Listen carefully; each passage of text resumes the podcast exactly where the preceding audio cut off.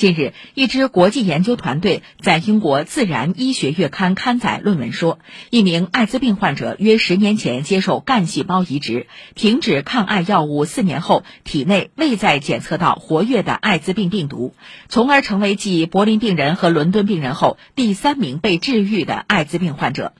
论文中提到，二零一三年，这名患者曾在德国杜塞尔多夫大学医院接受骨髓移植，使用的造血干细胞来自一名女性捐赠者。与柏林病人和伦敦病人接受干细胞移植时的情况一样，那名捐赠者的 CCR5 受体同样出现一种罕见变异，可阻止艾滋病病毒进入宿主细胞。